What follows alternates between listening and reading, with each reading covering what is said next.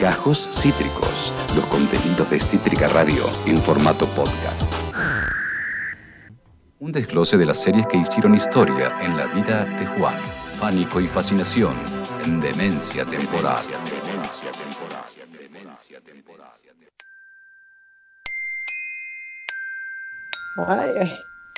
Eh, ta- estamos en Juan, eh, tenemos compañía para este bloque, está, está Lourdes. Tenemos compañía, chiquis.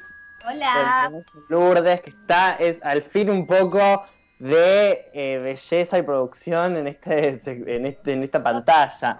Porque eh, están viendo a dos personas muy rústicas, Totalmente. divino Lourdes, con estilo muy European. Eh, así que acá estamos en Pánico y Fascinación. Traje una serie y un bonus track para levantar porque es un toque oscureli la serie que traje. Se llama Servant. Eh, que en inglés, ay, que no busqué esto y puede ser interesante saberlo. En inglés, Servant. Servant significa sirviente, o me parece a mí. A ver, para. Vamos, perdón, chicos, eh, producción en vivo se Producción llama está esto. perfecto. Servidor. Servidora. Servidor o servidora, perfecto. Bueno, Servant es un thriller psicológico que eh, narra la historia de Dorothy y John, una pareja neoyorquina em, de una clase social bastante alta, bastante elite, em, que están atravesando un duelo eh, después de haber perdido a su bebé a las pocas semanas de haber nacido. Y como parte como de, de una terapia para superar este momento, adquieren un muñeco, eh, el muñeco Reborn, esto es algo real que existe, son unos bebés de silicona hiperrealistas eh, que se adquieren eh, comercialmente. Eh, y Dorothy, esta mujer, eh, contrata entonces a Lynn, una niñera, una, una chica muy, muy, muy joven y algo misteriosa, que viene de un pueblo, como, no sé, de, de las afueras de la ciudad, y viene a cuidar a este bebé. Cuando llega a esta casa, voy a contar el primer capítulo, pero no estoy spoileando, porque No, ya está en el trailer todo esto que voy a contar, ¿eh? Metele. Eh, en este primer capítulo vemos llegar, vemos cómo funciona esta dinámica un, ta- un tanto eh, eh, retorcida en esta casa, eh, donde se lo trata este muñeco como si fuese un bebé real. Eh, llega esta Nani, el Lien, que es también bastante rara. Eh, y el punto de giro y, y lo que propone la premisa, que la hace para mí bastante original, es este, aunque también tiene una denuncia por plagio, ¿no se entiende? Es que el bebé, en una noche, la primera noche que pasa la, la niñera esta extraña en la casa, vuelve a tomar vida. O sea, el muñeco se convierte en, en bebé de nuevo, básicamente. Wow. Es realmente muy perturbador. Sí, no, es un thriller psicológico con tintes de terror eh, que sugieren desde el, desde el principio de una existencia de elementos sobrenaturales este, mm, a trastornos emocionales eh, bastante profundos entre los protagonistas. Este, mm, es, es, es una, tiene una atmósfera muy inmersiva, eh, un poco claustrofóbica. Son 10 capítulos de media hora y lo que es bastante espectacular es que está contado, está escrito como, como una obra de teatro casi, porque sucede todo en, en- en una sola locación. O sea, te cuentan todo, toda la acción central pasa en, en la casa Ajá. y los puntos de vista del exterior los tenés solamente por pantallas. Ella, la madre de la familia, la, la- la- la madre de casa, Dorothy, es una movilera de un morning show de, de Estados Unidos. Entonces, todo lo que es exterior lo vemos a través de pantallas, ya sea ella haciendo, eh, cumpliendo con su trabajo o videollamadas. También hay algo muy, muy particular, más allá de que sucede todo en una casa en los 10 capítulos, es que el, el elenco es muy chiquito. Son cuatro protagonistas y algunos eh, personajes secundarios. Este, mm, y tiene esto, es- es- esta, esta paranoia y esta atmósfera asfixiante de películas como La Semilla del Diablo o Mother, que también tienen en común, que tienen como centro del relato temas como la maternidad eh, y sus miedos, los duelos, etcétera. Este, mm, hay personajes, todos los personajes están como un poco corridos, un poco perturbados emocionalmente y se establecen unas dinámicas muy retorcidas y que te meten muy adentro de, de- de no entender. La dirige Tony, esto lo escribí pero no lo conozco, Tony Basgalope y Shyamalan, que Shyamalan Sí. eh, es conocido por sus puntos de giros y por sus, y por sus terrores.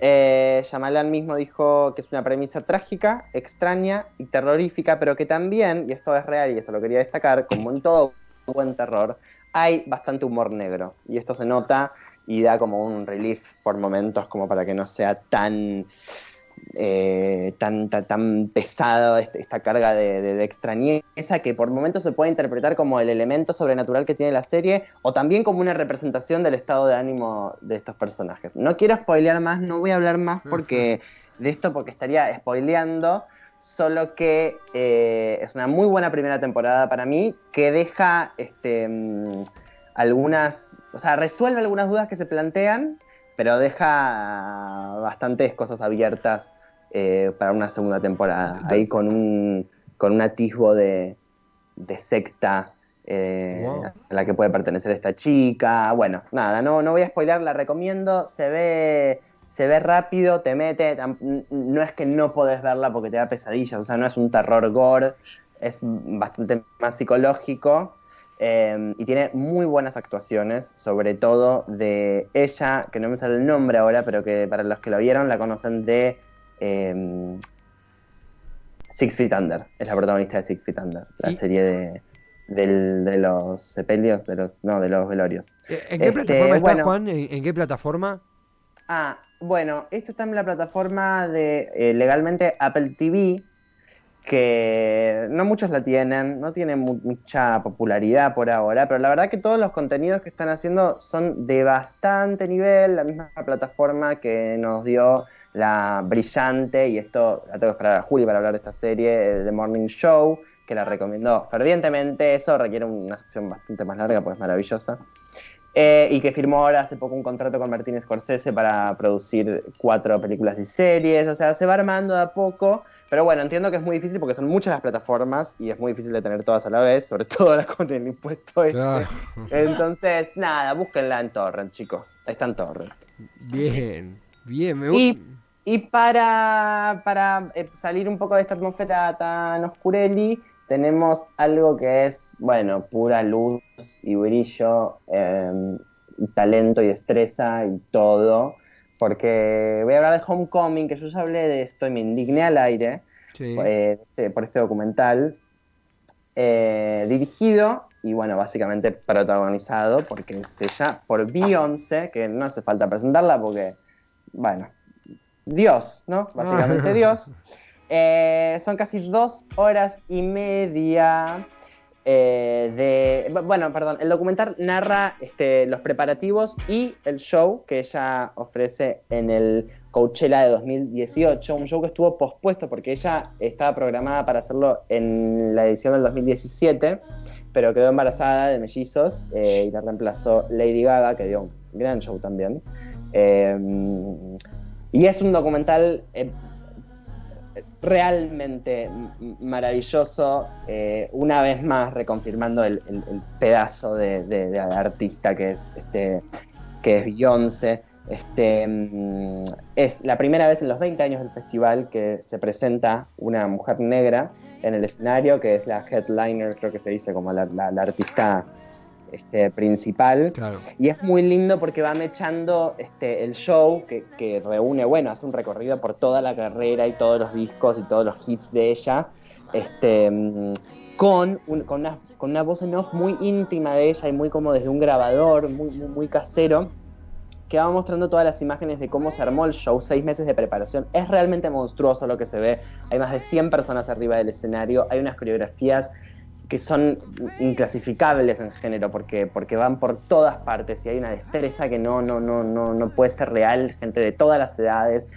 de todos los cuerpos, de todos lados, es realmente muy espectacular. Y ella en, estos, en estas voces en off y en estas imágenes va narrando eh, lo difícil que fue el proceso de ensayos porque ella venía de un embarazo un poco complicado, tuvo una cesárea de urgencia porque uno de sus bebés tuvo un temita en el corazón.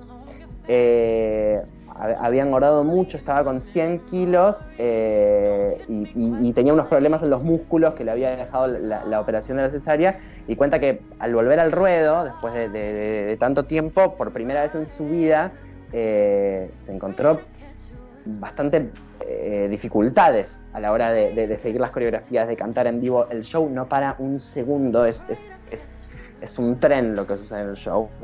Este, y es muy lindo cómo va, va mostrando todo eso, cómo lo va armando y bueno, muestra una vez más que es un artista que, está en todo. O sea, la ves a ella poniendo la tela del vestuario, la ves a ella poniendo los papelitos del orden del show, la ves a ella controlando los micrófonos. O sea, es una persona que está realmente en todo.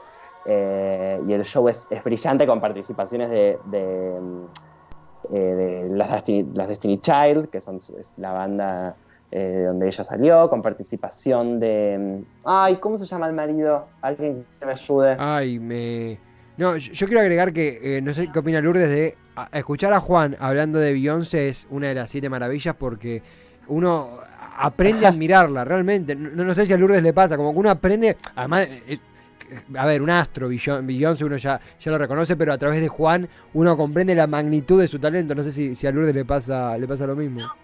Sí, sí, sí, me repasa porque tengo que decir que la verdad es que no, no la escucho yo, está, está un poco mal esto, pero, pero me dan unas ganas de ver eh, el documental tremendas porque también me da intriga, no sé si aparece algo de esto, Juan, pero como, eh, como ella, bueno, poniendo las telas, ocupándose de las cosas del laburo, eh, después de toda esa situación súper complicada y muestran algo de como de, cómo conviven su mundo privado con, con este mundo. Exactamente eso.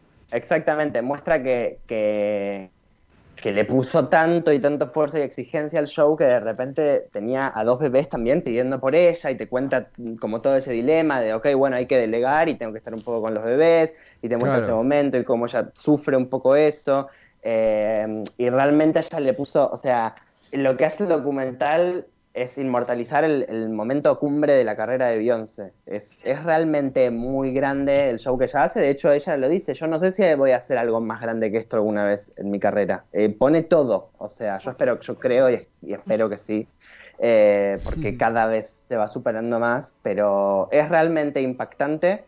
Más allá de todo el despliegue es una muestra de que ella es una superdotada, o sea, y por eso como no hace falta que seas muy fan de su música ni nada de eso, de hecho a mí me pasa que yo la escucho y, me encanta Beyoncé y la escucho habitualmente, pero lo que ves es, es una clase, no sé cómo explicarlo, es como... Es mind blowing, arre. Eh, y también el show tiene algo, nada, que ella viene luchando hace muchos con, con la celebración y el, orgullo afroamericano y habla mucho sobre eso y rinde homenaje a Nina Simón y a, ah. um, Rosa Parks eh, y, hay, muchas frases y habla mucho de las universidades y de la presencia de colectivos negros en esas universidades. Este, mm, bueno, nada, es, tiene todo, tiene todo eh, y creo que es un contenido muy lindo para ver en estos tiempos tan locos y, y perturbadores que estamos viviendo. ¿Perturbadores o perturbantes? Nunca sé bien cómo se dice. Ambos, ambos. Perturbantes, perturbantes. Perturbantes y perturbadores. Este, así que es un lindo contenido porque te sentás eh, y te dejas envolver por el show y te dejas llevar y, te volvés loco y ves todo, todo el recorrido de ella preparando el show. Es, es maravilloso. Está muy bien y aparte tiene eso que no te sentás a ver un show como que está filmado tipo con una cámara y es un lindo show. Es un show que tiene como un, tratamiento que se claramente te das cuenta que se sabía que se estaba preparando y filmando para que después sea un documental, ¿viste? Que eso no pasa con todos los shows. Hay shows que se hacen shows y aparte los graban. Esto está preparado para eso, está muy bien editado porque hay, el show se divide en Coachella hay dos fines de semana, vos tenés dos presentaciones y ella hizo un color en cada presentación, todo amarillo en uno y todo rosa en otro, y todos los vestuarios son diferentes y está muy bien la edición y el corte y corte, como que de repente en un giro de coreografía te hacen todo el giro del color y cuenta con, con, una, sí, sí, con unas subjetivas de cámaras así más eh, como analógicas, bueno, nada, es, es, tiene de todo, es realmente precioso, yo creo que que tienen que verlo. No, es que es para verlo hoy. No entiendo realmente todavía la gente que no lo vio desde hace bastante.